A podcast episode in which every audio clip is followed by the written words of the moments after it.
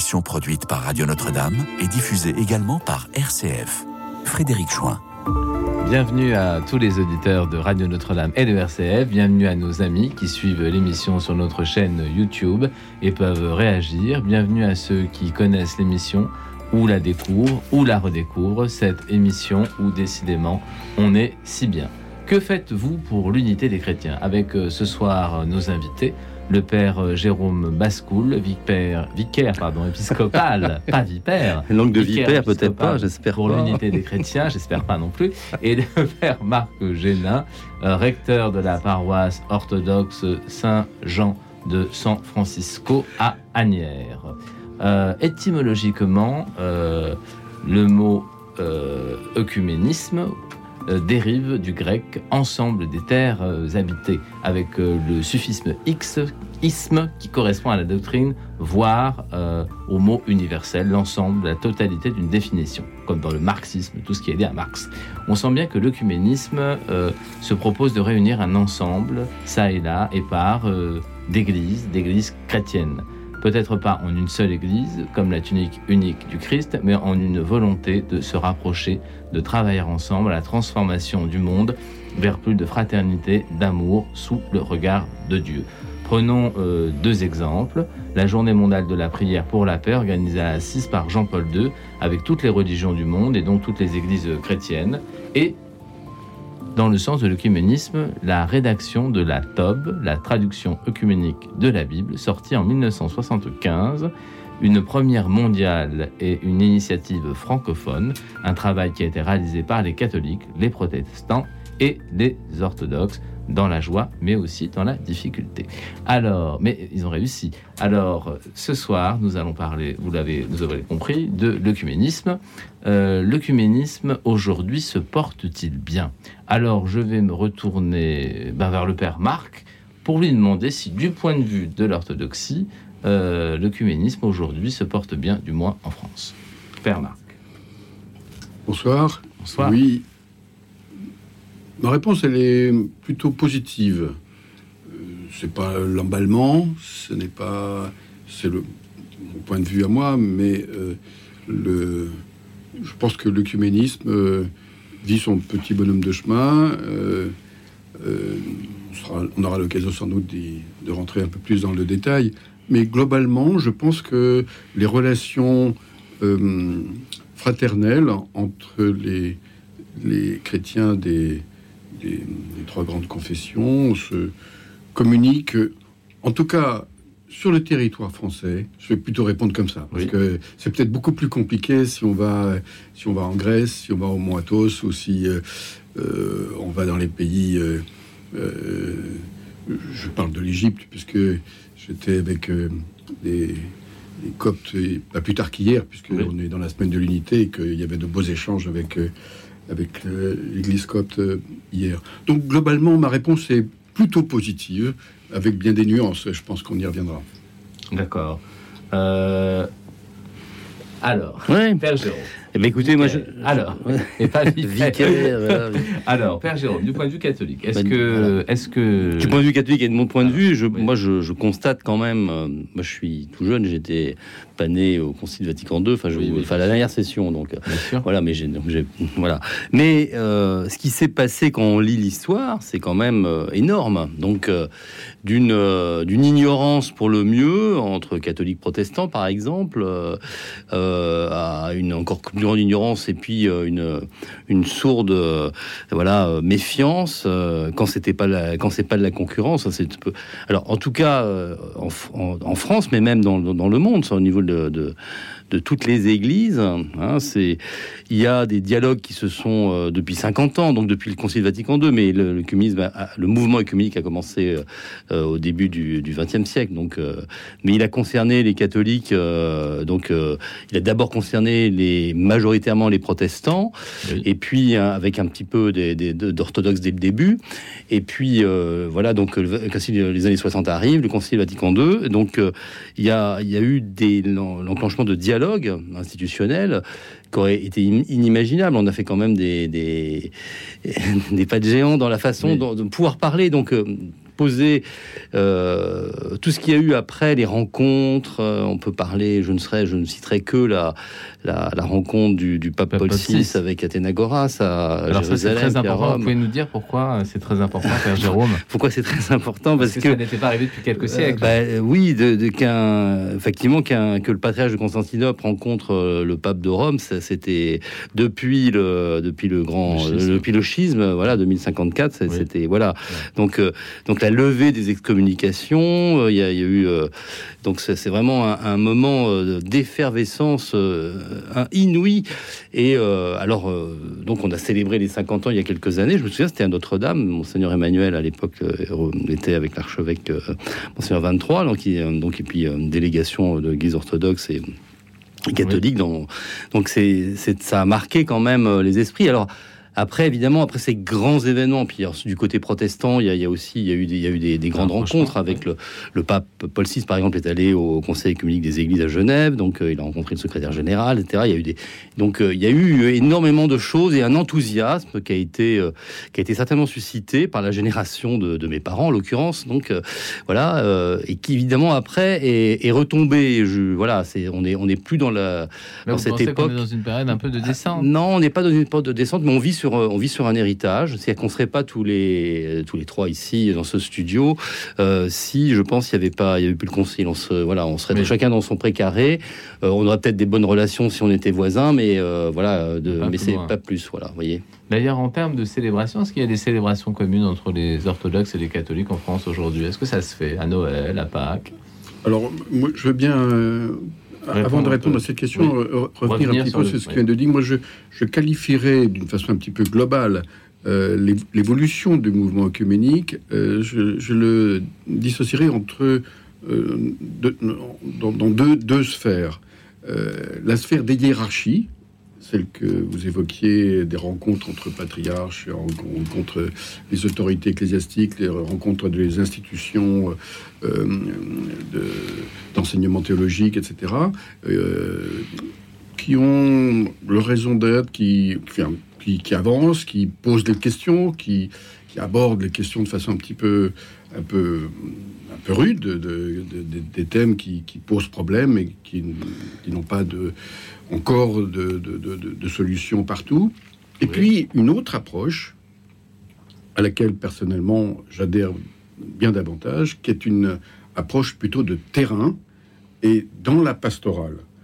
Et euh, personnellement, c'est un lieu dans lequel moi je suis un petit peu investi dans, le, dans, la pastorale euh, concrète euh, et qui, elle, est, le lieu par lequel la, fraternité se, se construit.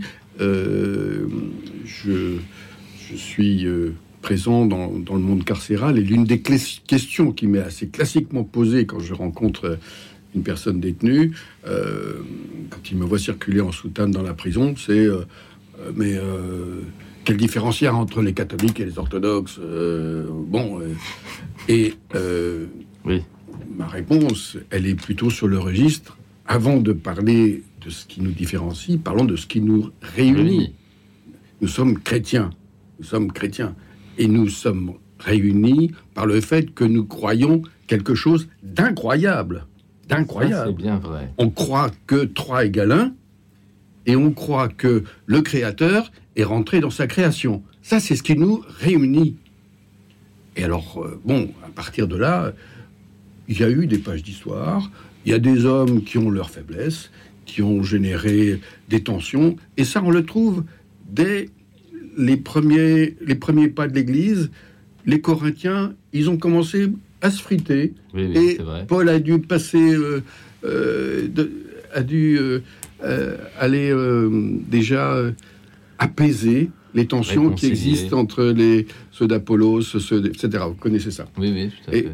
Alors aujourd'hui, ben, avec quelques siècles, ça a pris un petit peu d'enflure. Bon, il y a eu des tensions extrêmes.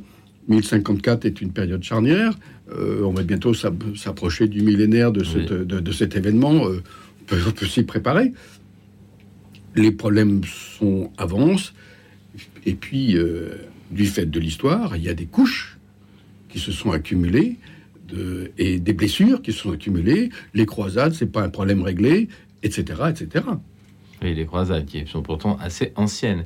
Euh, ah, vous trouvez pas D'accord, bon, elles sont récentes. Et alors, donc, sur, sur le, point de 1054, sans y passer trop de temps, euh, la division de l'Empire romain, euh, la division de, la culture aussi romaine entre le côté latin et le côté grec, a finalement accouché de deux églises et de deux empires, l'Empire romain d'Occident, l'Empire romain d'Orient.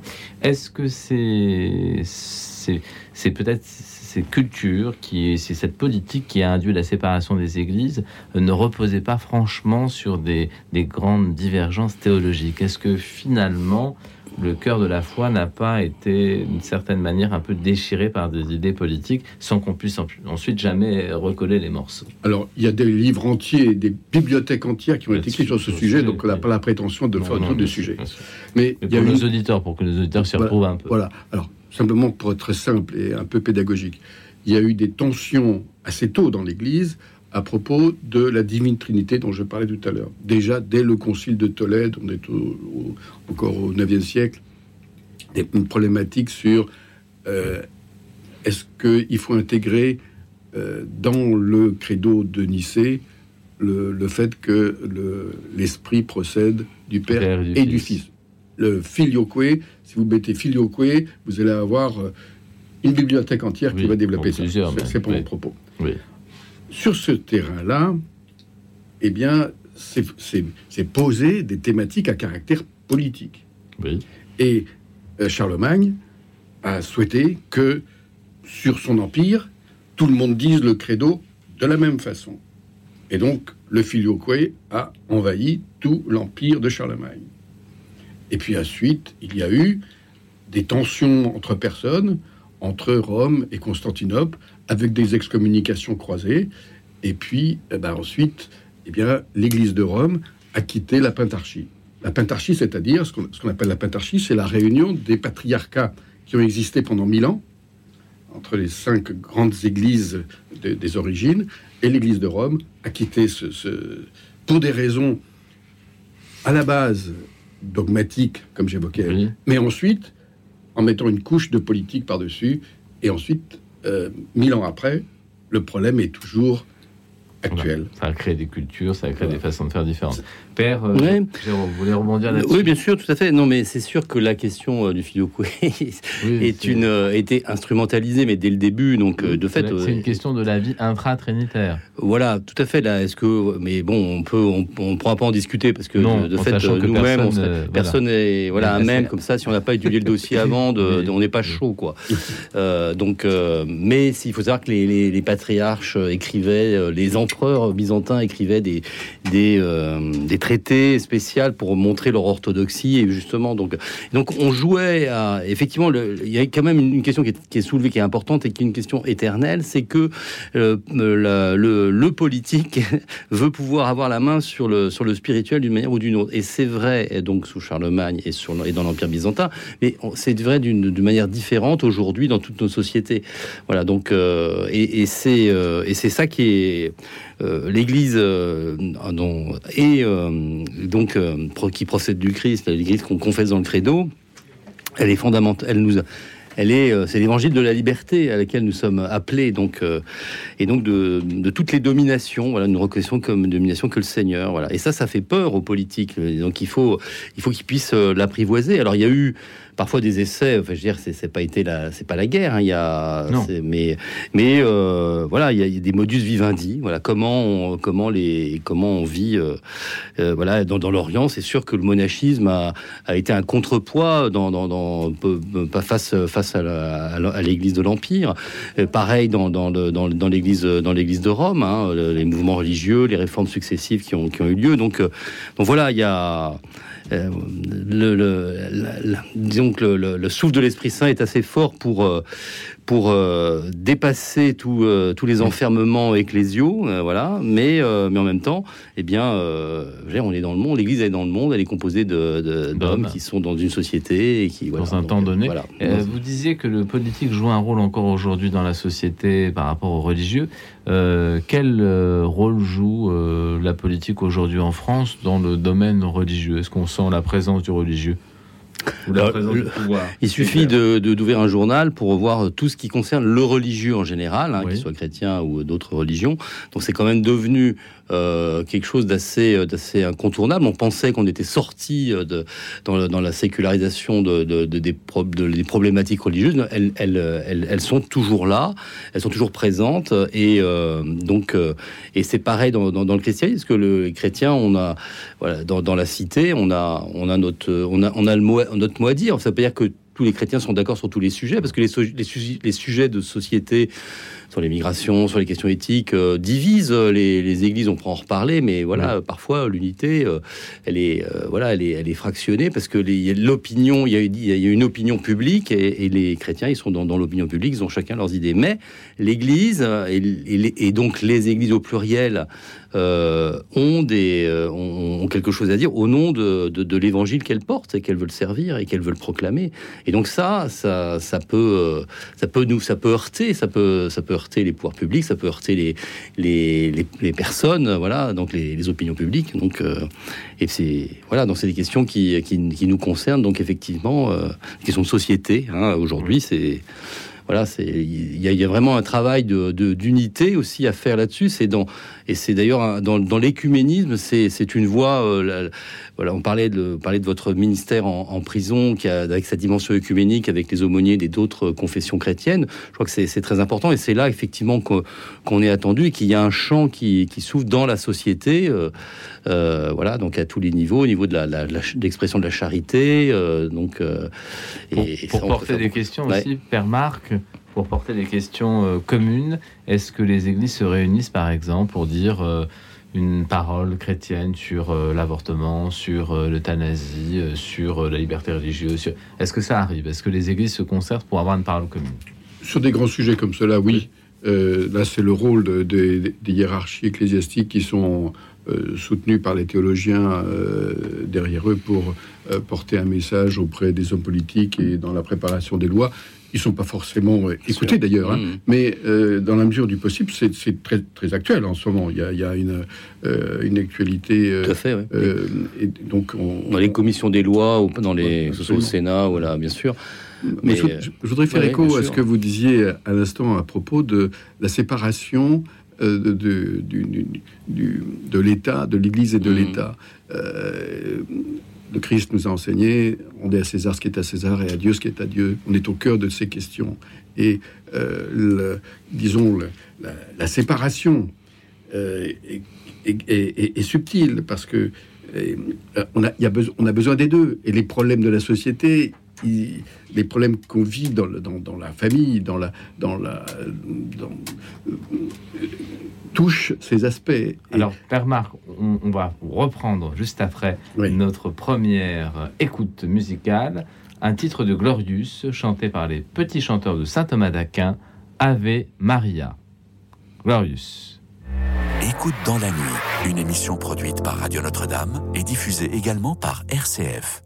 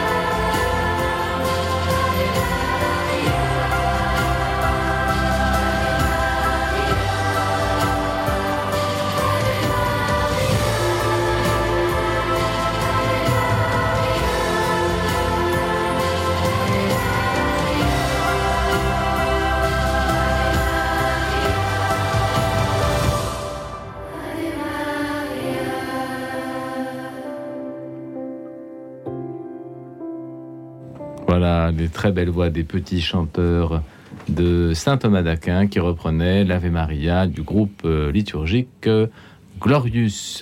Alors, nous avons Sandrine au téléphone. En Catherine. Ah, Catherine. Alors, pourquoi on m'a donné une fiche avec Sandrine Alors, Catherine. Catherine à Toulouse. Oui, Catherine. Voilà. Euh, bonsoir Frédéric. Bonsoir. bonsoir. Alors le père n'est pas retenu, euh, pardonnez-moi. Et Les pères. Alors moi, c'est le père Jérôme Bascoul. Jérôme. Et en face de moi, je suis le père Marc Génin. Voilà. Voilà. Prêtre orthodoxe. Vous avez un prêtre catholique et un prêtre orthodoxe. Alors, ah, Catherine, voilà, comme nous sommes dans la semaine de l'œcuménisme, de la prière pour l'œcuménisme, euh, nous parlons du rapprochement ce soir des églises. Alors, moi, euh, avant de poser ma question, parce que je voulais poser un témoignage, euh, je voulais vous demander si le père Gilbert allait bien, parce que il n'est pas revenu et puis il nous manque. Est-ce que. Voilà. Et ah. sa santé, il, va bien. Pardonnez-moi de faire. Est-ce que est-ce qu'il arrête l'émission ou... Alors le l'émission va reprendre euh, début février et puis il y aura peut-être même une émission où nous aurons le bonheur de l'avoir en studio pendant deux heures. Voilà. Il va bien. Il va bien. Oh, ben, Autant que je sache, il va bien. C'est pour lui. Voilà, voilà. Non, non, pas de voilà. voilà. Je voulais savoir parce que comme on n'est pas trop au courant, alors. Ah bah si on vous dit rien, c'est que ça va. C'est toujours ça, hein, vous savez. Et puis euh, votre site ne marche pas. Je le dis aussi. J'en profite. Ça met tout erreur euh, euh, survenue. ça va pas du tout votre site. Ah bah oui, alors comme c'est pas moi qui ai la gestion du site, ah, je ne peux rien vous dire sur la question. Cependant, si vous avez noté des anomalies, envoyez un petit mail ou c'est pas de mail, moi. Faudrait une lettre, une lettre, 6 boulevard Edgar Quinet. Ah, mais erreur survenue tout le temps, tout le temps, euh, on peut pas. Oui. Voilà. Ben, on vous a au téléphone, c'est déjà une bonne chose. Alors, dites-nous, cher ami, quelle question vous voulez poser? Je voulais euh, témoigner d'abord que euh, euh, pendant une bonne dizaine d'années, je suis allée à, la, à la veillée de prière dans notre secteur, nous étions euh, sept paroisses. On est à neuf paroisses. Oui. Donc nous étions sept paroisses. Euh, à la veillée de prière pour l'unité des chrétiens, une fois qu'il y avait. Et, euh, et en fait, eh ben, on avait notre prêtre, et puis on était trois, quatre personnes, quoi, sur sept paroisses. Oui. Et, et, puis on avait une réunion régulière euh, une fois tous les euh, trois mois à peu près euh, avec un pasteur. Par contre, nous n'avions pas de père copte, hein, de, de un père orthodoxe. Oui, bon, on peut pas avoir toutes les églises. C'est pas facile. Avec, voilà, on échangeait sur la le, le, les évangiles comment on, ressentait, mais c'est pareil, on était très peu et ça, ça, ça, a fini par s'arrêter. On était peu à venir. Alors. le professeur, à un moment, il a dit ben, euh, il y a pas de monde, euh, c'est déjà compliqué moi venir, mais voilà. Alors, Catherine, qu'est-ce que vous voulez poser comme question par rapport, au, par rapport à votre réflexion? Est-ce que les... Je dis que je continue à prier, euh, évidemment, pour l'unité chrétien. Oui. Et je me dis, dans quel sens ça va et à quoi ça sert? Je vais poser la question. Ah. et, et, quel finalement, euh, euh, finalement, on n'a pas de division avec les, les, euh, les prêtres orthodoxes et l'église orthodoxe, l'église protestante, et puis l'Orient. Ben, il y a quelques petites nuances quand même. Mais euh, on va poser la question, s'il vous plaît, Catherine, on va poser la question pour euh, euh, savoir effectivement si la prière pour l'unité des chrétiens sert à quelque chose. C'est une bonne question. Ça pose la question de l'efficacité et de la force de la prière. Alors, qui veut commencer? Attendez, Catherine, on attend les réponses, sinon on ne peut pas ah avancer. Alors, on attend les réponses. Alors, dites-nous, Père Marc. moi, j'ai envie de vous proposer que euh, cette, ce thème de l'unité des chrétiens, vous le cultiviez dans la relation avec les personnes qui sont proches de chez vous. Et dans ce chemin, eh bien, vous participez à ce chemin qui concerne toute l'Église, mais en le prenant là où vous êtes.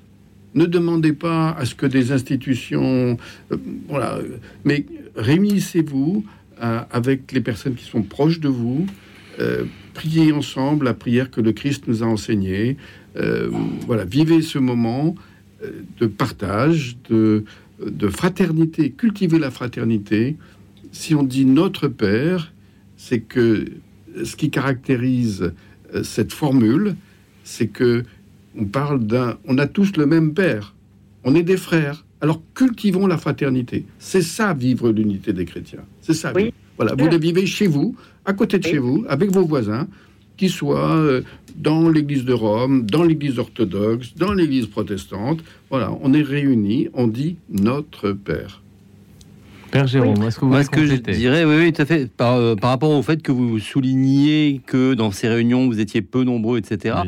Eh bien, écoutez, euh, c'est déjà très important. Deux ou trois, ça suffit pour que la prière, elle est, elle est, authentique. Hein. Et d'autre part, j'ai fait une expérience, moi, euh, j'étais à Saint-Lambert-de-Vaugirard, dans le Paris, dans le 15e arrondissement de Paris. Il y avait une belle célébration œcuménique. Et alors, on se demandait quand même, je regardais, j'étais face à l'Assemblée, parce que je faisais partie des, des, célébrants invités, donc avec, les, avec le pasteur, le prêtre orthodoxe. Et donc, on regardait, on avait, euh, on avait une assemblée de, de cheveux blancs. Alors, mais, mais c'était un seul point de vue. Mais quand je me suis retourné, toute la chorale, c'était des 30-40 ans. Et je dis, ouais, là, euh, on, on a le, souvent le regard qu'on a, on a un regard un peu désabusé. On se dit, ah ouais, c'était mieux avant, etc. Bon, ben, en fait, euh, non, non, le Seigneur, il nous appelle aujourd'hui. Il m'avait, voilà, j'étais là, euh, invité à, à, à, cette prière. et donc, c'était un moment, en fait, magnifique parce que euh, voilà, parce que tout le monde a, enfin, que tous les âges étaient représentés. Il n'y avait peut-être pas des enfants parce que c'était un peu tard, mais pas de famille, mais mais voilà, mais mais quand même. Euh, donc on, a toujours tendance à, à, se décourager, se dire bah ouais, euh, il y en avait plus de monde avant. Mais non, c'est important. Aujourd'hui, c'est aujourd'hui, et c'est aujourd'hui qu'on prie. C'est en 2024 et 2024 et voilà. Et puis l'avenir appartient au Seigneur. Hein. L'unité, elle se fera euh, elle se fera selon les modalités que le Seigneur a prévues et qui nous échappent largement. Mais nous, notre devoir, c'est d'être présents euh, à ces rendez-vous de prière, par exemple, pour l'unité des chrétiens. Euh, voilà. Et continuer d'essayer. Catherine, je suis obligé parce qu'il y a beaucoup, il y a beaucoup d'appels ce soir. Et, Alors dites-nous une petite chose, et puis ensuite on va devoir passer à Sandrine. Voilà. Je voudrais rajouter que moi, il me semble qu'on est ici, au niveau des chrétiens, je ne vois pas où. Euh, personnellement, je ne vois pas où il y a des problèmes. moi, je ne rencontre pas dans mon secteur, je ne connais absolument personne à part les personnes catholiques. Rendons grâce à Dieu. Rendons grâce à Dieu. Euh, de moi, quoi. Et des musulmans, des parce que pour moi, euh, j'englobe tout le monde dans ma prière. Hein, les oui, mais je, crois que vous avez raison. Mais si effectivement il y a encore quelques petites difficultés, on en parlera tout à l'heure. C'est parce que nous sommes les, héritiers d'une histoire. Voilà. Et qu'est-ce qui nous divise puisque On va en parler, Catherine. On va en parler. On va en parler. On va en parler. Et on va répondre à votre question. Mais on est obligé de prendre Sandrine maintenant à l'antenne. Merci beaucoup. Merci beaucoup, merci infiniment et à très bientôt, à très bientôt. Nous avons Sandrine qui nous appelle de Paris. Oui, bonsoir Frédéric, bonsoir, à vos invités, bonsoir, aux auditeurs, aux auditrices. Alors moi déjà pour commencer, j'invite tous les auditeurs et les auditrices à relire Jean 17, 21. Ah C'est ce qui fait l'unité euh, du, Christ. Voilà. Donc pour moi, l'unité, c'est tous ensemble, dans la présence du Seigneur, vivre en présence du Seigneur pour faire la volonté de notre Père, qu'elle soit spirituelle ou terrestre. C'est vivre en union avec l'Esprit Saint, comme pour la Trinité. Vivre dans la paix, être d'accord tous ensemble, travailler tous ensemble pour la gloire et le salut du monde. Pour moi, que nous soyons nous tous un comme notre Père et, en un, voilà, dans la Trinité, voilà, c'est comme, comme dans la Trinité. Euh, D'ailleurs, pour moi, l'unité de prière, c'est euh, c'est ce qui fait notre force tous ensemble, sans notre force, nous obtiendrons jamais la victoire de Dieu. Donc il est très très très important de prier tous ensemble. Et j'invite tous mes frères et sœurs de prier. C'est ce qui fait la force, notre force et la victoire de Dieu. Alors Sandrine, est-ce que vous avez une question à poser à, au Père Marc ou au Père Jérôme, qui ont des sensibilités différentes et qui nous expliqueront pourquoi d'ailleurs? Le Père Marc étant orthodoxe et le Père Jérôme étant un prêtre catholique. Est-ce que je n'ai aucune euh, différence. Je, pour moi, je, d'ailleurs, je, je, je dirais que moi-même, je n'ai aucune religion. Je ah ne, je n'ai aucune comparaison.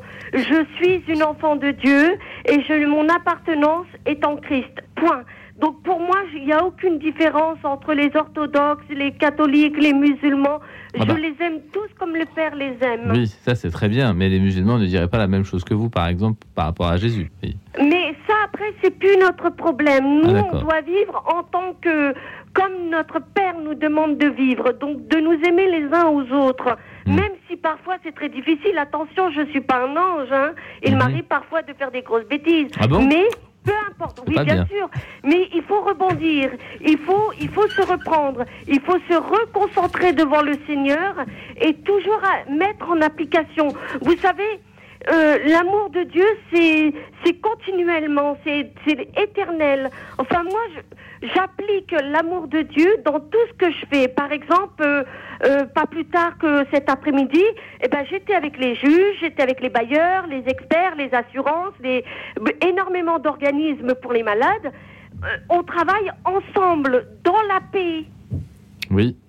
Et ça, ça doit se vivre, que ce soit spirituellement, comme terrestrement. Alors, alors Sandrine, Sandrine, on va, on va poser la question à, au père Marc et au père Jérôme, puisqu'on voit bien qu'il y a une différence entre la base des gens qui essaient de vivre leur foi euh, simplement, et puis euh, les nuances au niveau des églises qui se justifient par euh, une certaine forme de théologie, par un héritage historique.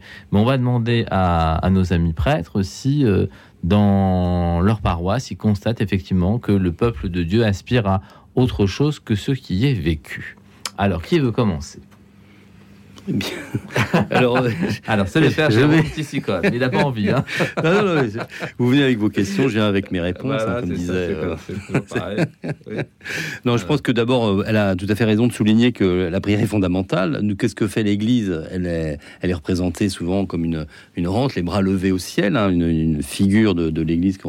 Donc, euh, donc c'est notre rôle, il est là. Hein, c'est euh, voilà, on tend les mains vers le Seigneur qui, voilà, qui, qui vient vers nous. bon donc ça c'est important. Euh, comme chrétien, évidemment, euh, quand, quand j'entends que j'ai pas de religion, euh, ça me fait penser un petit peu à Karl Barth. Évidemment, la religion en tant que ça serait une création de l'homme. Oui, moi non plus, j'ai pas de religion, mais quand en tant que je suis, que je reçois la foi qui m'est donnée.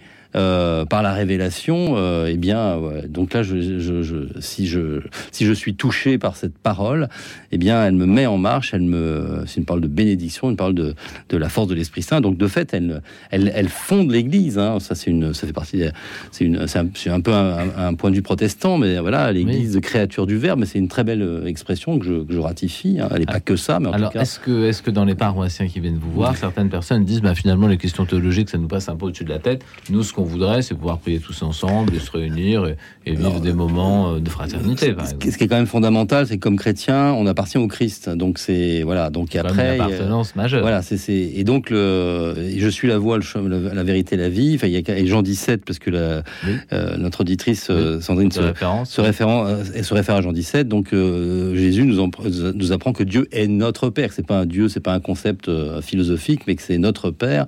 Voilà, et qu'il nous promet l'avenue de l'Esprit Saint.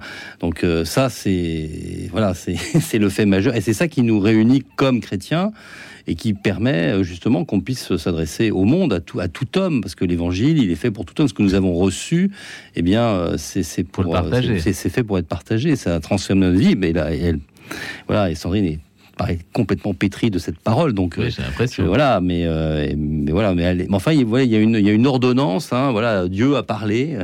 Il y a aussi une histoire. et, j'ai, voilà, et j'ai, et l'homme a écouté. Donc, voilà, Père Marc, euh, j'imagine que vous êtes touché par le témoignage de Sandrine, qui bah dit bon, finalement la théologie ça va bien, mais il faut prier ensemble et voilà. Et oui, oui. Et c'est formidable effectivement de faire référence à cette ce chapitre 17, la prière sacerdotale qui est complètement centrale dans notre, dans notre foi de, de chrétien. Et en même temps, d'être dans la conscience que euh, nous sommes différents euh, et que même à l'intérieur de chacun d'entre nous, il peut y avoir des tensions. Les tensions sont pas malsaines, mais elles, elles existent entre, entre les frères, elles existent à l'intérieur de nous, euh, je prends un exemple à l'intérieur de moi, est-ce que je suis capable d'exprimer ma pensée euh, avec une, euh, une adéquation absolue avec ce que entre ce que j'exprime et ce que je pense vraiment? C'est une tension. Dans l'espace ecclésial, dans, ma chapelle, dans ma paroisse, il y a des frères, des fidèles qui ont des postures, des regards différents et que ces tensions, elles sont occasion de faire un travail vers l'intérieur, vers l'intérieur de chacun d'entre nous. Nos différences nous enrichissent, à condition de les identifier, de les reconnaître et d'atteindre ce que euh, le Christ nous enseigne dans, cette, dans ce chapitre 17 de Saint Jean, c'est d'avoir comme modèle le fonctionnement trinitaire, l'harmonie absolue entre le Père, le Fils et l'Esprit. Et nos, fragilités humaines font que par nos passions, par nos... Nous nous, frottons, nous, mais, tu m'as pas compris, je t'ai pas écouté, etc. Bon, et ça, c'est bien de mettre, de les identifier, de le vivre avec, euh, avec force, avec intensité, le reconnaître, et à partir de cette reconnaissance, faire ce travail de nettoyage, de repentance, de retour sur soi, de confession, de pardon, et c'est ça qui constitue ce chemin qui nous conduit vers un peu plus d'intériorité. Et c'est dans ce chemin d'intériorité que, se, que se construit l'unité, que se construit l'Église du Christ. Sandrine. Oui, c'est vraiment magnifique. Moi, je retiendrai justement par rapport à vos invités, euh, prier ensemble, c'est le fondement de l'Église, ça c'est vrai. Mais j'aimerais quand même dire à, vos invités que le Seigneur était aussi dans l'autorité justement pour apporter la paix, la joie, l'amour et que nous puissions tous vivre ensemble dans le même chemin. Et je retiendrai une dernière phrase d'après votre invité. Nos différences, c'est ça qui, qui fait l'enrichissement je vais y arriver. L'enrichissement. c'est pas facile à dire. L'enrichissement. Oui. Ce soir. oui. Voilà. Nos différences, c'est ce qui nous enrichit, justement. Et ça, c'est tous ensemble. Et ça, c'est magnifique. Je pense que je m'arrêterai sur ce dernier terme. D'accord, merci euh, beaucoup Sandrine. Voilà. Merci beaucoup. Je vous remercie énormément. Je vous souhaite vraiment une agréable soirée à tous. Bonne soirée. Au revoir. Merci. Merci Sandrine. Merci beaucoup. Euh, Père euh, Marc, euh, vous qui avez été d'abord catholique et qui êtes venu ensuite à l'orthodoxie, vous nous direz un petit peu quelles sont les, nuances, les différences peut-être de votre point de vue entre, euh, entre ce que vous avez vécu dans un premier temps et dans un second temps. Mais maintenant, nous allons écouter The South African News Corps. un chant protestant qui est universel, on peut le dire, qui est connu de tous. Oh, Happy Day. Écoute dans la nuit, une émission produite par Radio Notre-Dame et diffusée également par RCF.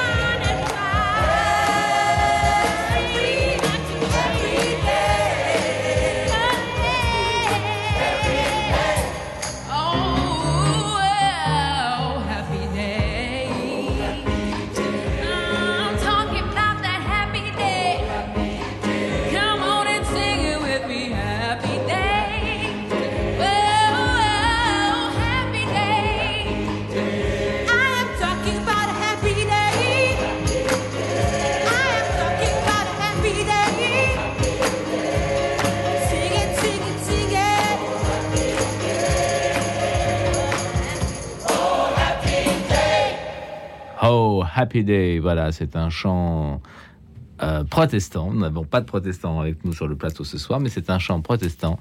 The South African Youth Chorus. Voilà, c'était aussi un chant choral et on fera un peu le tour des sensibilités chrétiennes ce soir aussi par le chant.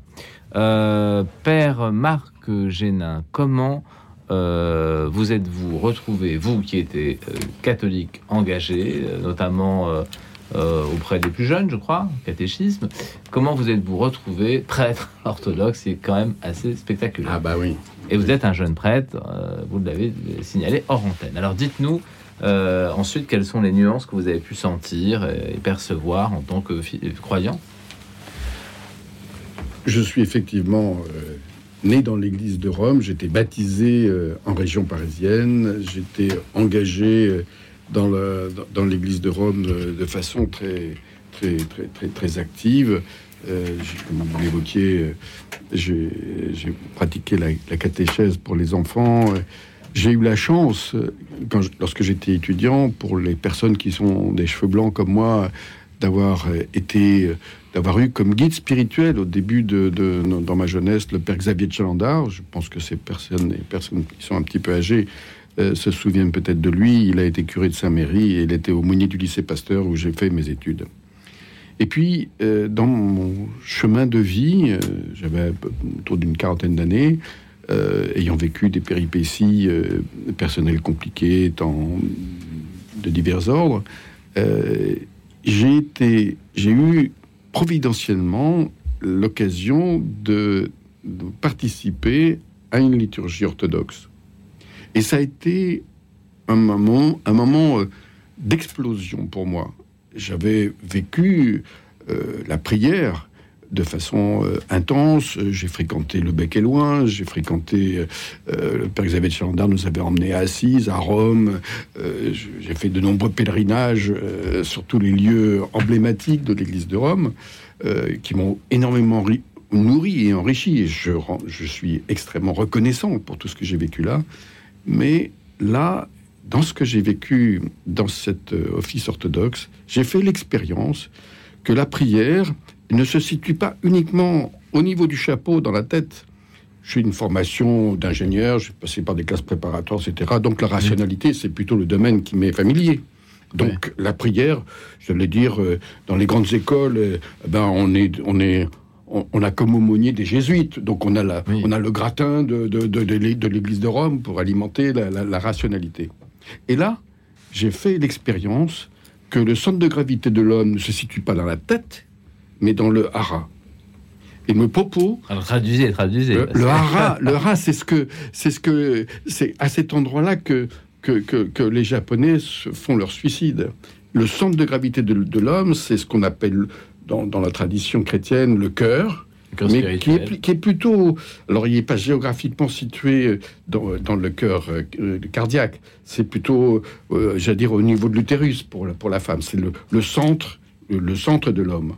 Et que le propos, c'est de faire, si ça se voit pour ceux qui ont éventuellement une caméra, c'est que le propos, c'est de faire descendre la tête dans le cœur pour passer à l'action. Et ça a été l'élément qui a déclenché ensuite une réflexion euh, dans, tous les sens d'une expérience avec des moments très extrêmement difficiles parce que mes, racines familiales étant complètement dans, l'église de Rome, j'ai eu à vivre une, séparation douloureuse avec mes racines, avec mes racines personnelles. Mais euh, j'étais ensuite conduit vers le lieu qui, qui était nourriture pour moi. C'était quoi la nourriture spirituelle? Et donc, euh, après, au bout d'un certain temps, eh bien, l'arbitrage s'est imposé pour moi de confesser la foi orthodoxe. Et alors, sur ce chemin-là, moi j'étais toujours dans la vie professionnelle, donc euh, euh, je, travaillais dans, le monde du management, où j'étais enseignant euh, dans, dans, des grandes écoles de commerce. Et intéressé par la, vie, la vie spirituelle, et qui m'avait déjà... dans laquelle j'étais déjà dès, dès mon enfance, eh bien, j'ai suivi des cours de théologie au cours du soir. Et au bout d'un certain temps, euh, on dit, bah, attends, euh, on a besoin de toi, euh, apporte un, un, peu un service, comme, comme lecteur, comme, comme acolyte, comme, comme diacre, etc. Et puis un certain temps, au bout d'un certain temps, le prêtre qui desservait la paroisse orthodoxe où j'étais à ce moment-là décède et les fidèles ont été allés voir l'évêque en disant Oh la Marc, il faut l'envoyer à l'hôtel. Et c'est comme ça que ça s'est passé. J'avais déjà 62 ans et je prenais ma retraite de ma vie professionnelle. Donc c'est pour ça que je suis quelque part un peu un jeune vieux prêtre voilà. un jeune prêtre, un jeune prêtre. Alors tournons-nous vers le père Jérôme, qui est un authentique jeune prêtre. oui, oui, de 60 ans. J'ai toute, ma, une carrière devant moi, qui s'ouvre. Alors, père Jérôme. pour rebondir donc, donc euh, sur, euh, sur, le témoignage du père Marc, de fait, c'est moi ce que je retiens, c'est que c'est euh, d'abord la foi, c'est un chemin, un cheminement. Et ça, c'est donc c'est important. C'est c'est pas quelque chose qu'on a reçu comme ça. Et puis après, c'est euh, on vit sur sur les acquis. Euh, donc effectivement, euh, notre foi, elle, elle, elle, se nourrit. Euh, il y a l'intelligence qui est nourrie et, le cœur. Je crois que c'est et alors justement, ce qui est intéressant, ce que vous dites dans les jésuites, comme je les fréquente un petit peu de temps en temps. les jésuites, c'est c'est certainement peut-être dans les grandes écoles, ils sont très intello, mais mais enfin aussi, c'est les, les, fils de les fils de Saint Ignace, c'est ceux qui ont qui nous ont donné les, les exercices spirituels. Donc avec toute la démarche des exercices hein, de, de, la, de, la, conversion et de la, de l'élection et de et, de, et du, du, repos dans le Seigneur et puis le, la dévotion au Sacré-Cœur, hein, c'est eux qui l'ont. Et donc justement pour sauver euh, euh, un petit peu l'Église euh, catholique au XVIIe d'un certain dessèchement, donc ils ont quand même introduit cette dévotion qui a rendu, de, enfin qui, qui, est, qui est extraordinaire. Enfin moi je, suis prêt, voilà, le, Sacré-Cœur, cet, cet amour humain, Christ qui nous aime de dans toute son humanité et puis qui nous, qui nous, qui nous, nous transporter euh, pour nous diviniser, c'est, quand même euh, voilà. Donc c'est, je pense que de toute façon, le, dans les dans l'Église Orient Occident, euh, les trésors sont là. Euh, il suffit euh, parfois de, de, gratter un petit peu, euh, voilà, ce qui s'est accumulé. On, a, on a un peu l'idée que dans l'Église orthodoxe, la liturgie est très importante, la mystique est très importante, l'Esprit Saint est très important, et dans l'Église catholique la rationalité et peut-être l'essentialisation du, du, Christ, mais dans les deux, on retrouve la Vierge. Il y a beaucoup d'intellectuels dans l'Église orthodoxe. Ouais, non, non, non, mais c'est pour ça que c'est mystique dans l'Église catholique. Tout à fait. Il ne faut pas faire de fausses oppositions. et puis on préparait des protestants. Il y a, il y a, il y a même si le, mot mystique, Luther s'en méfie, euh, de fait, il y a quand même une piété. Euh, et voilà, enfin, je veux dire, euh, c'est il n'y a pas d'exclusive. C'est pas si tranché. Voilà, il y a des nuances, mais voilà, c'est pas des, forcément des oppositions. Je crois que Marie est à l'antenne. Marie. Oui, bonsoir. Bonsoir, Marie. Bah, l'ensemble de l'équipe qui est là présente. Merci, de me prendre. Je pense à. Euh, je, veux dire d'abord, je suis un peu émue parce que j'ai suivi pendant deux ans les cours du père Xavier de Chalandard et je l'aimais ah. beaucoup. Donc ça ah, m'a touché beaucoup d'entendre parler de lui. Voilà. Euh, je ne m'attendais pas à parler du père de Chalandard, mais voilà. Ah, ben je, suivais les cours du CIP en des années anciennes puisque j'ai moi aussi j'ai des cheveux blancs et je ne suis pas une intellectuelle. Je suis ah. désolée qu'on mette toujours un peu les intellectuels en avance parce que moi je vis oh, dans un monde pas intellectuel. On fait ce qu'on peut, hein, on fait ce qu'on peut. Oui, on fait ce qu'on peut. Mais tout le monde réfléchit, hein, voilà. Si être intellectuel, c'est réfléchir, alors tout le monde est un intellectuel.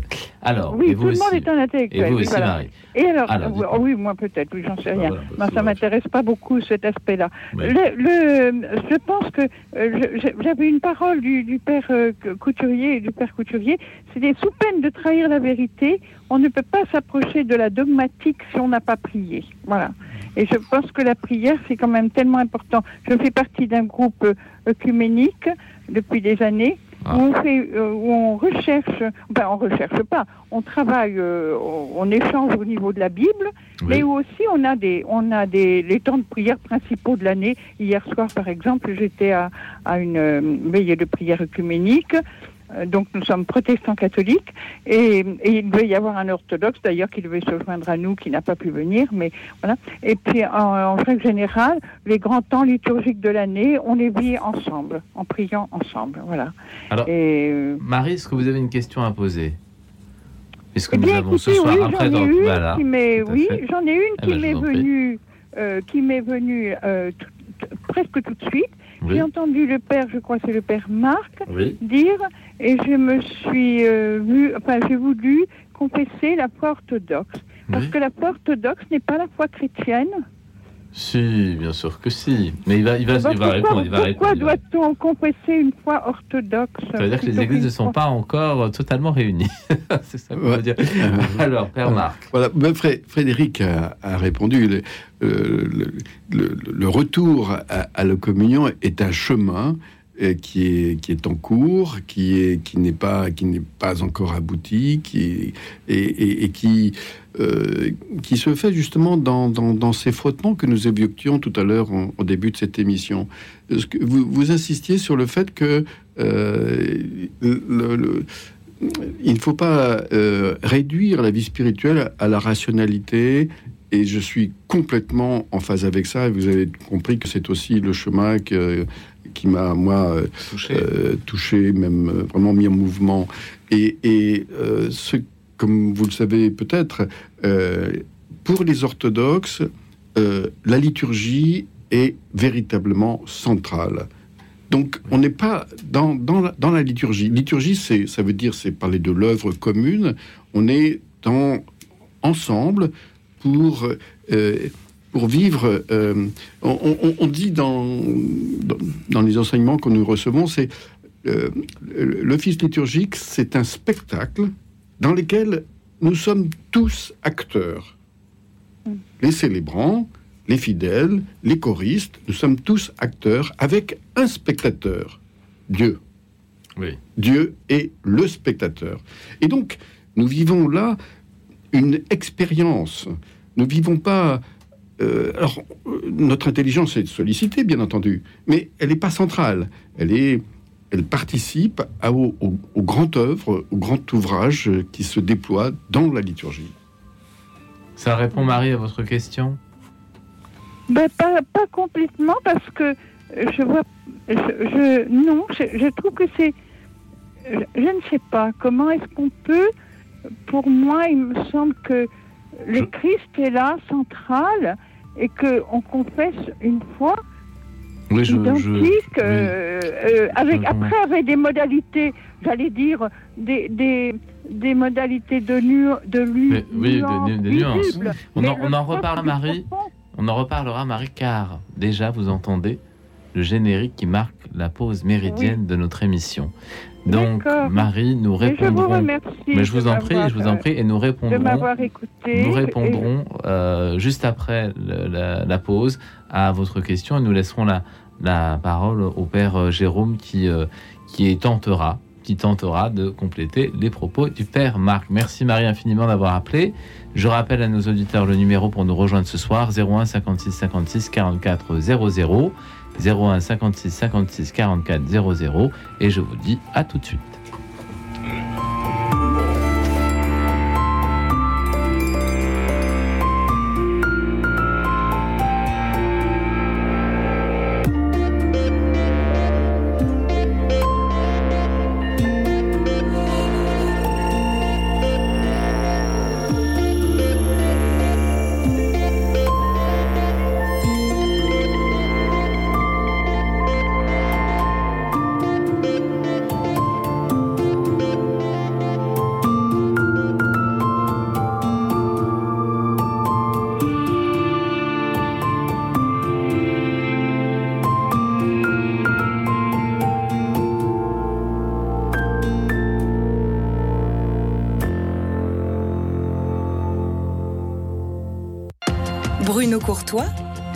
Général de Radio Notre-Dame. Vous avez peut-être déjà pensé à organiser votre succession. Sachez que vous pouvez décider de donner une partie, même symbolique, de votre patrimoine à Radio Notre-Dame pour lui donner les moyens de perdurer et réduire vos droits de succession.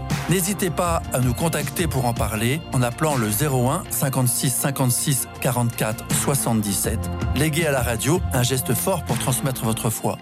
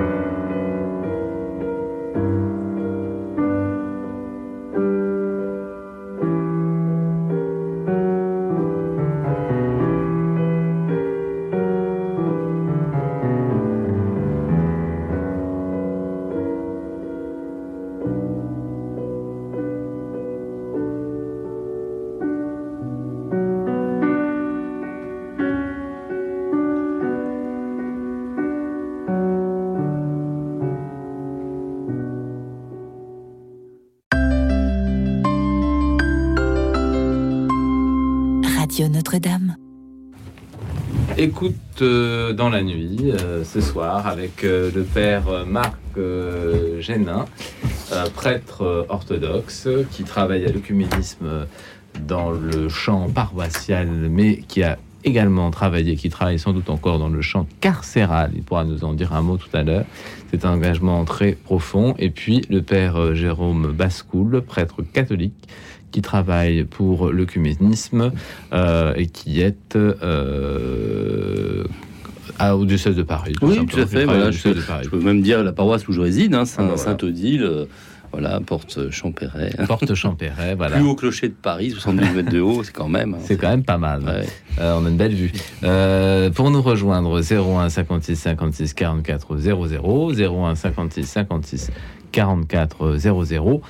Marie, juste avant la pause méridienne de l'émission, euh, posait une question au père Marc qui a tenté d'y répondre et le père Jérôme voulait compléter un peu. Je crois que Marie disait, et ça se retrouve un peu aussi dans l'ensemble des appels ce soir de nos auditeurs, euh, pourquoi euh, compliquer à outrance les choses alors que finalement c'est le même Christ, c'est le même baptême, c'est le même amour. voilà. D'accord. Oui, oui. et oui, c'est ça. Mais ce qui est compliqué du point de vue, enfin voilà, Dieu, euh, il est très simple, il est par essence, mais c'est nous qui sommes compliqués, le cœur de l'homme. Bon, et pour simplement reprendre, euh, oui, la, même fois, euh, bien sûr, euh, si, on, prend dans, notre aventure œcuménique, nous avons eu récemment la traduction en français, puisqu'on dans la liturgie, justement, on parlait de la liturgie. donc, on a la traduction en français du Notre Père, ça a été, ça a été quand même assez épique. C'est comment on devait faire. On a trouvé une solution avec les, les protestants et qui a été à nouveau changée là récemment et qui a été adoptée en tout cas par les églises protestantes qui, euh, puisqu'on les avait prévenus avant, donc on allait, euh, voilà, ne nous laisse pas euh, entrer en tentation. Donc, donc ça a été une aventure œcuménique, ça, hein, voilà, parce que ça, posait, ça a toujours posé un problème. Traduire, traduire, c'est trahir. Et puis, moi, je suis tombé quand je suis arrivé comme responsable sur un chantier qu'avait entamé francophone, hein, j'entends, hein, donc en France. C'était la traduction du credo de Nicée-Constantinople. Vous savez que nous sommes en 2024, l'année prochaine ça va être un anniversaire, ça va être une, par rapport euh, à ce, à ce grand concile de, de, de l'Église indivise. Hein, et eh ben, et eh ben, je peux vous dire que quand on prend, euh, voilà, alors le problème du filioque, bon, et ça, à la limite, le pape Jean-Paul II avait dit que bon, que les Grecs le disaient en grec sans le filioque, etc. Bon, mais bon, c'est une partie du problème qui est résolue. Mais après, avec les protestants, évidemment, francophones, euh, ils ont, ça, leur arrache. c'est difficile de dire, de dire catholique pour pas. Voilà, alors on préfère dire universel universel, mais en même temps on reconnaît qu'universel, ça ne veut pas dire catholique tout à fait. Ben voilà. Donc voilà, donc on a toujours de toute façon, euh, voilà, devant nous un chantier euh, intellectuel et qu'il faut prendre au sérieux. Hein, euh, il faut il faut se le coltiner hein, parce que la foi, on doit rendre raison de sa foi. Donc voilà. Mais ce que je voudrais dire aussi, c'est que la liturgie, c'est effectivement l'essentiel et c'est là où on peut pas se réunir jusque dans la pleine communion eucharistique, c'est vrai. et donc c'est pour ça qu'on prie chacun et qu'il faut et qu'il faut s'entraider pour de prier les uns pour les autres. Mais c'est vrai que pour du point de vue catholique, euh, on s'il l'a dit, hein, l'Eucharistie est la source et le sommet de la vie chrétienne. Ce, qui, ce qui se passe dans la, dans, dans le dans l'Eucharistie, c'est c'est vraiment euh, c'est central. Alors euh, et donc euh, et puis donc pour faire, j'oublie pas effectivement l'importance de la parole de Dieu, hein, parce que la, table de la de la parole, la table de l'Eucharistie se, se répondent et s'appellent l'une l'autre. Hein. Il n'y a pas une Eucharistie qui est célébrée en dehors de la de la parole et la la liturgie elle-même, les textes de liturgie sont pétris de la de, la parole de Dieu, de, de, de l'écriture. Donc, donc voilà donc mais c'est et alors après évidemment il y a il y a des modalités euh, des, des traditions, euh, des traditions tout à fait légitimes. On n'a jamais célébré euh, la messe à Rome comme on l'a célébré euh, à Antioche. voilà, il y a toujours. mais c'est ça, c'est pas la ça. Aussi. Ça c'est voilà, c'est la diversité. Ça veut pas dire l'uniformité. Et, et l'Église catholique de la, redécouvert quand elle s'est intéressée un petit peu à l'Orient avec des essais. Bon, elle a découvert que voilà, l'Église catholique romaine n'était pas le tout, n'épuisait pas le, le, tout de l'Église catholique. Voilà, y avait du catholique en dehors d'elle. Et même, au Concile Vatican II, elle a même reconnu que dans les églises protestantes, il y avait des éléments de catholicité qui étaient mieux conservés que dans, que, que, dans son sein. Oui, notamment dans l'église anglicane. Par exemple. Par exemple. Euh, nous avons Alex au téléphone. C'est Alain. Ah, c'est Alain Alain de Nîmes. Ah, c'est Alain de ah, Nîmes. Alors, on m'a mis, Alex. Ah, voilà. Alors, mon cher Alain.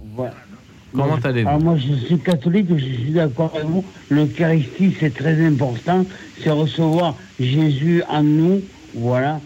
Alors, euh, d'ailleurs, le pape François, ces dernières années, avait bien, avait bien, euh, avait bien euh, comment s'appelle, réuni l'Occident et l'Orient en même temps.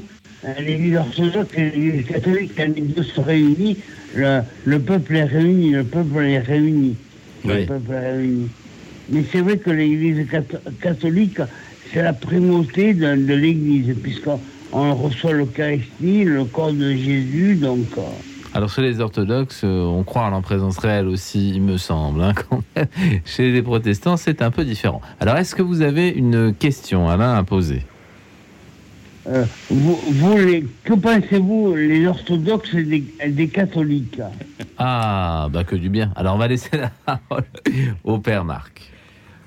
Alors, comme je l'ai raconté euh, il y a quelques, quelques instants, dans la première partie de l'émission, euh, compte tenu du fait que mes racines euh, initiales sont dans l'Église de Rome, je lui suis infiniment reconnaissant. Et même si aujourd'hui, compte tenu de ce que j'ai raconté, j'ai trouvé la nourriture principale au sein de l'Église orthodoxe, euh, l'Église de Rome dont je suis issu et, l'Église est une Église qui a été, qui m'a enfanté, qui m'a, qui m'a engendré, qui m'a et pour laquelle je lui dois une, très grande reconnaissance.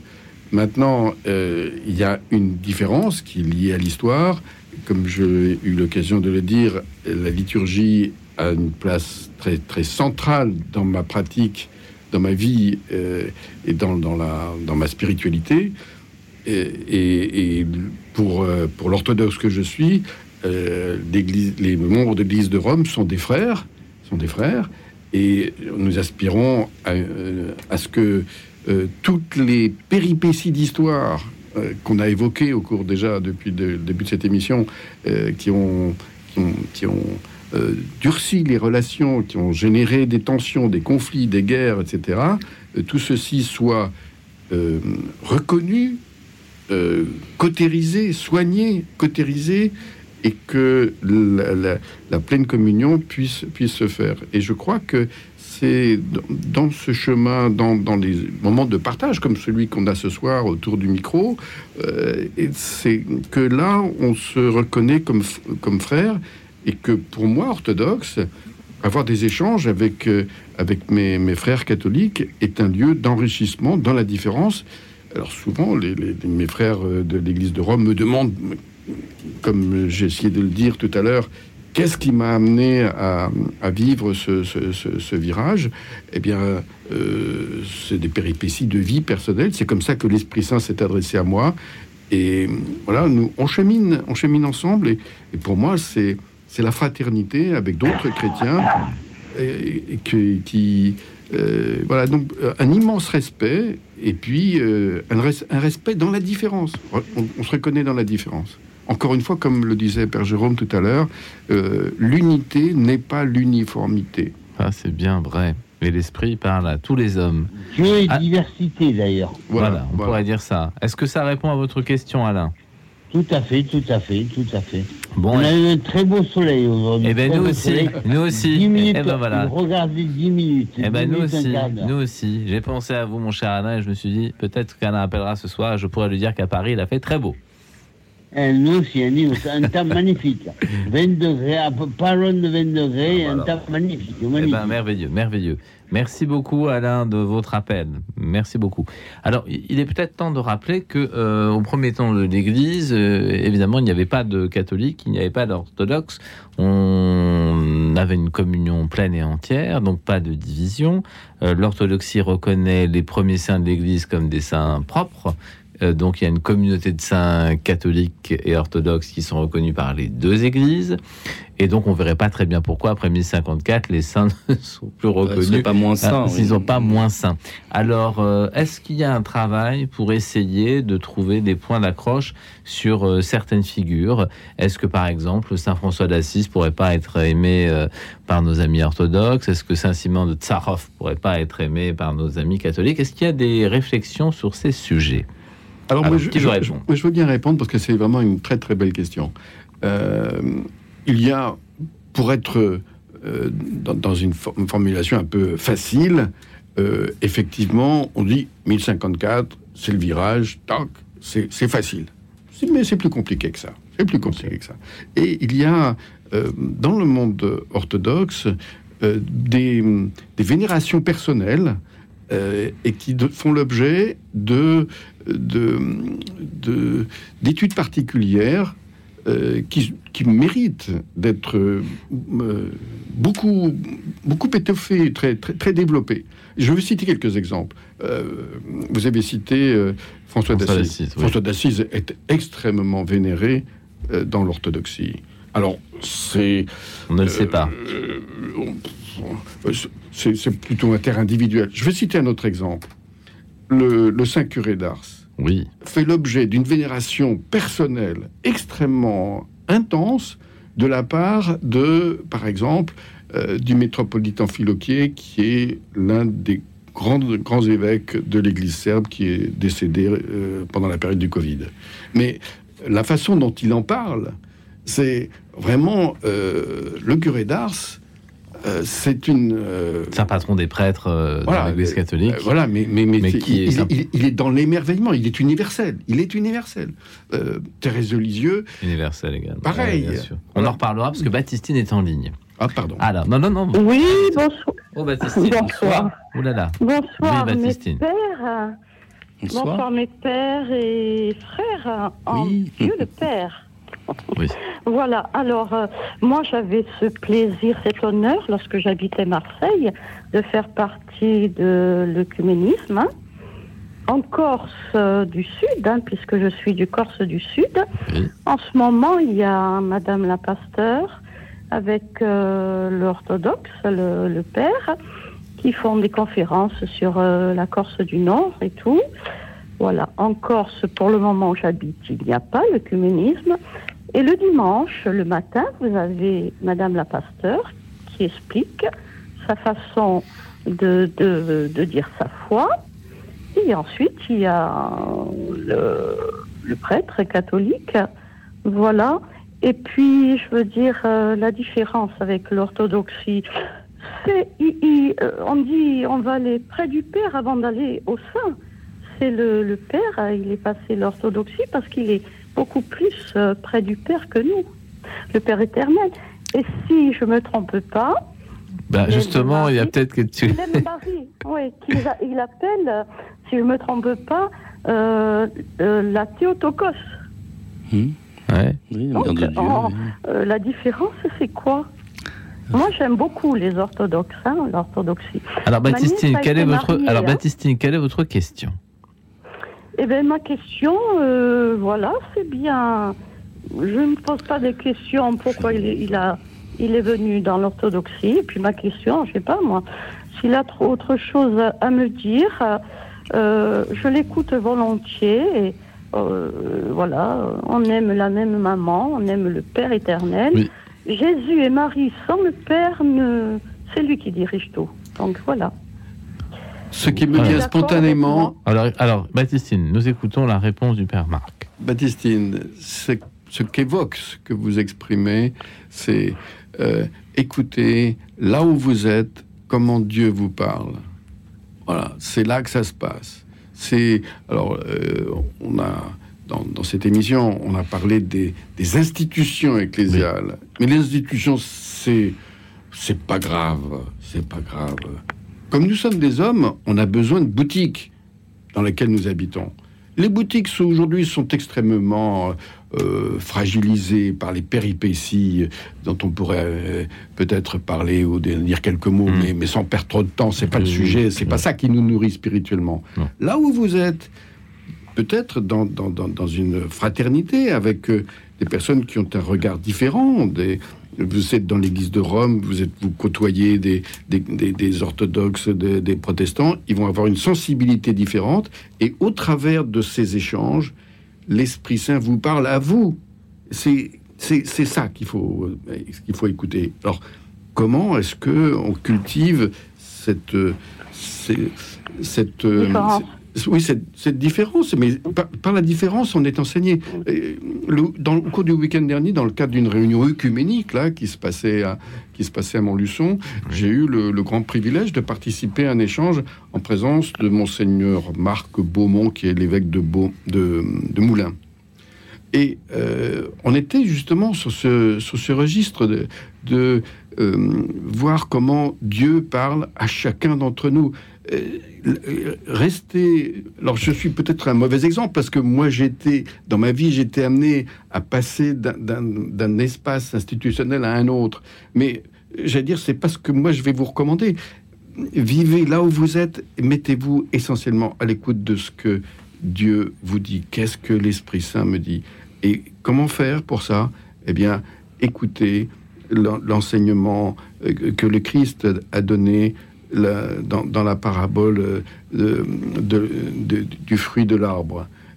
on reconnaît, on connaît l'arbre à ses fruits. On reconnaît l'arbre à ses fruits. On a partagé sur ce registre avec monseigneur Marc à, Moulins et alors lui me disait mais ça, ça, colle pas, ça colle pas parce que quand on applique ça, regardez un petit peu ce qui s'est passé avec les frères Philippe. Il y a eu des, des, des œuvres qui, qui, qui, et on a, creusé sur, cette question. C'était absolument passionnant parce que là, on va, on va plus profond, plus profond.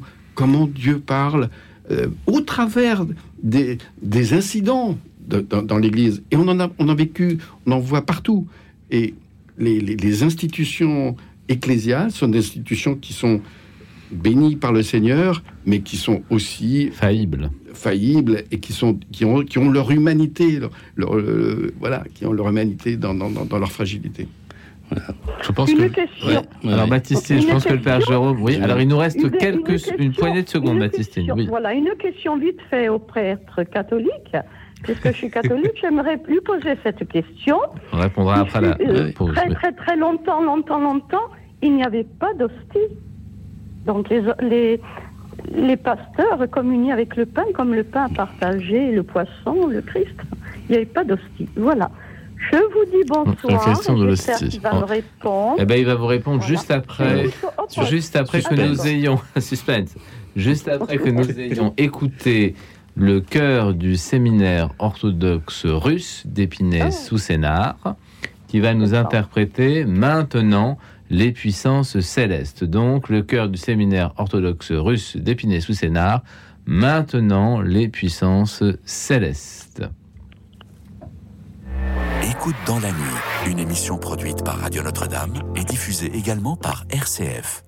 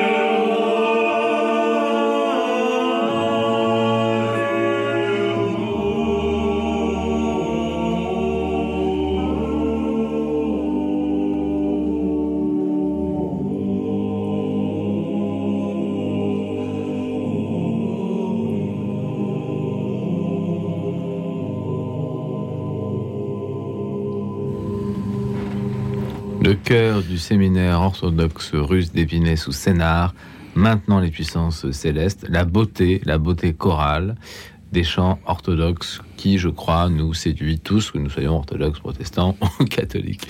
Ça reste la beauté des chants. Vous aurez euh, certainement prêté attention au fait que ce soir, la programmation musicale ne présente que des chants chorales, à la fois catholiques, protestants, orthodoxes et bientôt coptes. Mais ça, ce sera une surprise. Alors, Père euh, Jérôme. Oui, donc sur la sainteté, notre propos là, était que nous échangions auparavant. Euh, de fait, je pense que les, saints sont, sont nos maîtres hein, spirituels. Ils ont, ils ont, ils ont inauguré un chemin et et, pour nous, ils sont source d'inspiration.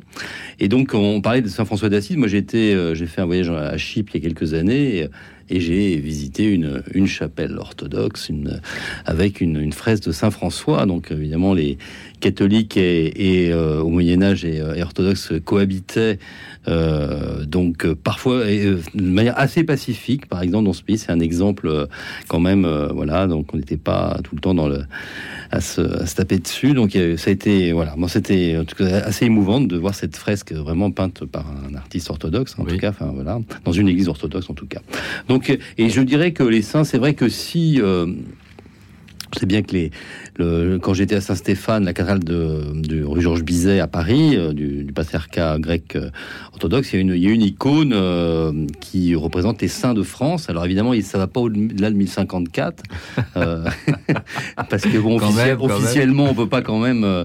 mais évidemment, mais ce que j'aurais, comme disait le père Marc, on peut faire un grand saut. Et là, on peut faire un grand saut parce que je crois que c'est le, c'est le pape, c'est le pape François et euh, Jean-Paul II qui a parlé de, de l'œcuménisme du, sang. C'est une, une, expression euh, bon, qui demande à être interrogée, mais euh, voilà, aujourd'hui, de fait, quand les chrétiens sont persécutés dans le monde, et Dieu sait qu'ils le sont, oui, il y a une unité dans le sang versé. Il y a une unité dans le sang versé. On pense à nos frères coptes, justement. Là, on en reparlera juste après. Oui, on en reparlera juste mm. après, parce qu'Alexis est à l'antenne. Alexis D'accord. Oui, bonsoir. Bonsoir, Alexis. Bonsoir, euh, euh, j'allais dire maréchal. Maréchal, non, pas encore. Bien que mon nom de famille soit joint, vous, ça vous a pas échappé. Alors, euh, Alexis. Bonsoir à vous trois. Merci. Alors, bonsoir. Alors, Frédéric, le père Marc et le père Jérôme. Oui. voilà, Marc et Jérôme, merci beaucoup. Et, puis, merci pour votre émission. merci. merci. de me permettre de, témoigner. Alors, donc moi, je, je, suis très heureux qu'on ait parlé de Saint François d'Assise et de Sainte Thérèse de Lisieux, que de rapide de Salence. Euh, les, saints nous montrent quelque chose de très fort par rapport à l'unité. Moi, je, voudrais simplement euh, vous raconter quelque chose, un dialogue que j'ai eu avec ma grand-mère. Euh, ma grand-mère qui était une fervente catholique, une femme très, très de prière. Oui. Evelyne. Et en fait, quand j'étais jeune, elle nous faisait un peu le catéchisme, euh, comme ça, en vacances. Elle nous faisait prier, elle nous emmenait à la messe. Et donc, on lui posait beaucoup de questions et elle nous donnait beaucoup de réponses. elle nous, vraiment, elle nous ouvrait son cœur. Et un jour, euh, on parlait de l'Église catholique. On dit, c'est quoi euh, Ça veut dire quoi, en fait? Et c'est là qu'elle m'a dit, l'Église catholique, ça veut dire universel. Alors, ça veut dire quoi? Eh ben, ça veut dire que Dieu est comment dire, Dieu est, ouvert à, tous les hommes. Son, salut est universel. Et je crois que, voilà, ce que je voulais dire, c'est que quand on parle d'unité, c'est pas l'Église en elle-même qui est universelle, c'est le salut qu'elle annonce qui est universel. C'est euh, la notion de salut, je pense, est très importante à, prendre en compte pour regarder l'unité. Qu'est-ce que c'est? Ben, C'est le salut qui nous est donné et qui est ouvert à tous les hommes de bonne volonté. Euh, et, je l'associe aussi à la mission, parce que ce qui fait l'unité de l'Église dans le salut qu'elle opère et qu'elle annonce et qu'elle propose, c'est que les chrétiens sont appelés à missionner. Alors, j'en vois un petit peu la place centrale qu'occupe la messe, m'excuserai, mais c'est je, je, je, je, le, je, le vis avec euh, dans, tout, dans tout ce que je suis parce qu'en fait je suis un peu un peu désolé de l'Église de France euh, je, pense qu'il y a beaucoup de gens qui, pourront comprendre ce que j'essaie de, de, de dire. Euh, c'est qu'en fait, je, je vois qu'il y a beaucoup de chrétiens qui sont menacés le dimanche par l'appel du four. Ils ont Alors, c'est-à-dire, c'est-à-dire Alors, ils ont été à la messe, ils ont communier au salut de Dieu. Et il court pour aller chercher la dinde qui. Non, c'est ça, dans le four. Précipite, voilà, oui, après la messe, aller vite manger le plat qui les attend, où ils vont célébrer cette grande joie d'être chrétiens, mais entre eux. Alors que je me dis, plus ça va, plus je me dis que vu, vu l'immensité des hommes et des femmes qui ont besoin d'être rejoints, qui ont, qui ont soif du salut, on ferait mieux quand on sort de la messe de se demander comment on va missionner, plutôt que comment on va arriver à temps pour manger euh, euh, le poulet qui est dans le four. Alors je voulais poser la question un petit peu euh, à, nos, amis. Alors comment ils, articulent cette notion de, voilà, de, de, salut, d'unité et de mission? Euh, dans, leur propre, dans leur propre vie. Alors, on pourra, oui, on peut poser la question de l'universalité du salut, qui est le même pour tous les chrétiens, et puis euh, peut-être aussi l'universalité de la mission. Pour euh, ma part, Alexis, le fait de rentrer vite à la maison pour partager le repas dominical, c'est aussi une mission, car aujourd'hui, la famille est particulièrement agressée par nos modes de vie. Donc, tenir une famille unie euh, par l'Eucharistie et ensuite par le plaisir de partager un repas ensemble, c'est devenu rare. Mmh. Donc je crois qu'il faut préserver aussi. C'est un acquis et qui peut-être ne l'est plus. Euh, alors, pour ce qui est du salut universel, euh, le Père Jérôme va répondre, puis après le Père Marc. Bon, quelques éléments dans ce que vous avez dit. De fait, euh, l'ité missaes de la messe, quand on la disait en latin, donc en fait, après on lisait le. Qu'est-ce que ça veut dire le mot messe vrai Donc, un homme fut envoyé par Dieu, missus deo, qu'on était Jean. Voilà, ça c'est dans, dans la version latine. Donc, on a tout à fait euh, la pointe euh, vers laquelle nous, euh, nous propulse l'Eucharistie une fois qu'elle est qu'on a été renvoyé. On parle du renvoi aussi. donc, elle, pour, pour, la, pour la mission, alors évidemment, la mission, c'est un grand mot, on peut, tout est missionnaire. voilà. Mais je crois effectivement que, de fait, c'est être déjà fier de notre foi. Moi, je vais pas commencer à dire si les gens veulent rentrer déjeuner, qu'ils y aillent, qu'ils font. voilà, je disais, ils viennent déjà à la messe, on va pas en plus les culpabiliser, etc. Donc, je crois que. un partage familial, c'est pas que pour manger. Euh, tout à fait. Non, je crois qu'il faut, faut pas non plus trop culpabiliser. Et donc, et après, si vous avez aussi parlé de la dimension catholique, effectivement, c'est intéressant de. Euh, je fais juste une petite publicité pour la publication du groupe des Dons, qui est un groupe euh, catholique protestant, donc document qui est très volumineux, enfin et copieux, voilà, sur la, la notion de catholicité euh, et, donc c'est vrai qu'on rappelle avec l'étude historique notamment euh, que euh, catholique, ça veut dire pour tous, enfin pour le selon le tout. Enfin ça c'est la traduction grecque. Voilà. Qu'est-ce que ça signifie? C'est-à-dire qu'il y a la dimension géographique certainement de toutes les nations, ok, tous les peuples, voilà. Mais pour tous, voilà, et tous dans la société, voilà, ça c'est des, des, riches aux pauvres et en tout temps. C'est voilà, c'est c'est et donc à contre-temps s'il faut. Donc c'est la, la, la, la, notion de catholicité et elle-même ne se réduit pas simplement à, une, face à, voilà, une, couverture géographique. C'est aussi une mission. Bah, une mission et voilà, c'est ceux qui ont reçu l'Église. Elle est une sainte catholique et apostolique. Euh, c'est ce qu'on confesse dans, le, dans, notre foi commune, euh, catholique, protestant, euh, orthodoxe, voilà, et, même copte, etc. Donc ça c'est et donc cette fondée sur les apôtres, voilà, qui sont eux-mêmes envoyés.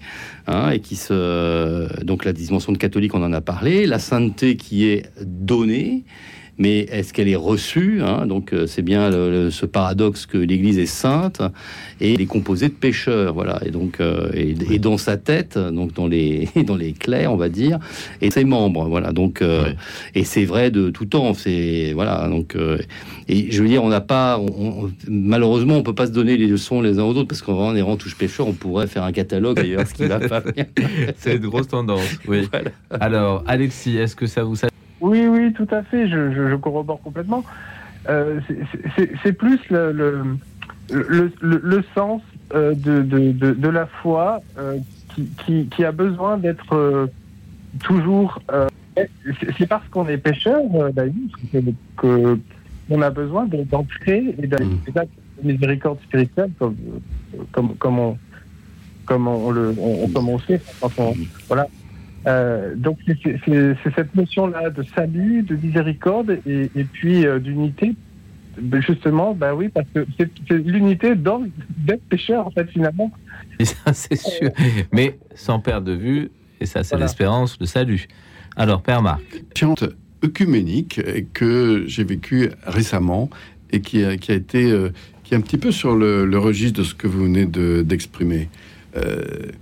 Comme je disais, je, participe à des recours d'une réunion récente avec les prêtres et les pasteurs de quartier de, de oui. à un moment donné, j'ai manifesté auprès de, de mes frères euh, euh, pasteurs et, prêtres catholiques une certaine irritation. Je dirais, écoutez, si euh, nous nous réunissons, je vais convaincre celui qui est en face de moi que la bonne boutique, c'est la mienne, je viendrai plus aux réunions.